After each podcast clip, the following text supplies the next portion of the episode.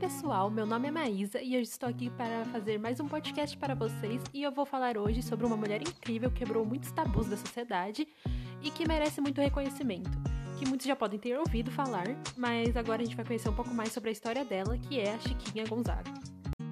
Então, bora lá! Francisca Edviges Neves Gonzaga, mais conhecida como Chiquinha Gonzaga, era pianista, compositora, concertista e maestrina brasileira. Ela quebrou vários tabus, já que na sua época os costumes das mulheres se limitavam a cuidar da casa. Nasceu em 17 de outubro de 1847 e faleceu em 29 de fevereiro de 1935. Ela, desde que nasceu, tinha dificuldades para ser aceita na sociedade, já que era mestiça. Chiquinha tinha muito talento com o piano, mas não podia levar isso para fora de casa, então ela fazia pequenas apresentações, em casa mesmo, para seus familiares. A valsa e a polca influenciavam muito ela. Com seus 11 anos, em 1858, ela compôs sua primeira música, Canção dos Pastores. Aos 16 anos, ela se casou com Jacinto do Amaral, escolhido pelo seu pai, o que era muito comum na época, infelizmente. Uh, com esse relacionamento, ela teve cinco filhos, mas o casamento acabou cedo, pois na visão dele, ela só pensava na música, o que fez ele criticá-la. Na mesma época, seu pai expulsou, é, expulsou ela de casa e não permitiu que ela levasse dois de seus filhos. Tudo isso só porque ela queria seguir a vida na música. Mas ela não desistiu, sendo uma mulher muito forte, ela alugou um porão e, para sustentar seus filhos, começou a dar aulas de pianos, sendo mais um escândalo. E também, por ser uma maravilhosa compositora, conseguiu vender algumas de suas partituras. Foi nessa época que ela começou a frequentar os melhores círculos musicais e todos os músicos e artistas daquele círculo passou a admirá-la, sendo decisivo para sua carreira. Em 1877, ela compôs Atraente, que foi seu primeiro sucesso e isso fez com que sua família e a sociedade ficassem revoltados em ver uma mulher mestiça fazendo sucesso. Finalmente, em 1885, Chiquinha foi convidada a ser maestrina, sendo a primeira maestrina mulher. Isso causou muitas críticas e revoltas, e seu trabalho só rendeu mais admiradores ao longo do tempo, pois ela era muito boa no que fazia.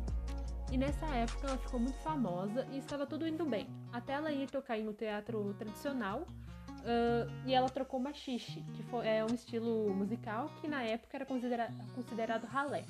Nisso trouxe muitas críticas a ela, e outra coisa que gerou muita crítica e polêmica foi ela ter um caso com João Batista Fernandes Lagete, de 16 anos, e ela ter 52. Como ele era muito novo, é, para ela conseguir enfrentar essas críticas, ela adotou ele como seu, como seu filho, uh, vivendo juntos pelo resto da vida. Em 1889, ela compôs a primeira marchinha do Carnaval do Brasil, uh, o Abre Alas. Eu acho que todo mundo já conseguiu, não, já ouviu a falar sobre isso, sobre isso não, sobre essa música. Mas para quem não conhece, eu vou passar uma partezinha para ouvirem.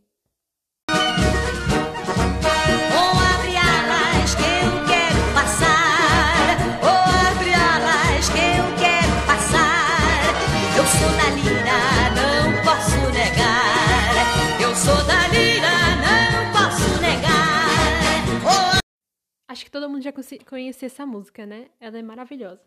Mas às vezes você pode ter reconhecido a letra e não o ritmo, porque eles mudaram um pouco, atualizaram a música para usarem nos carnavais dos dias de hoje. Mas a oficial realmente é essa que eu acabei de mostrar para vocês. Ainda falando sobre Abre Elas, foi um tremendo sucesso e temos que concordar que é uma obra-prima, né?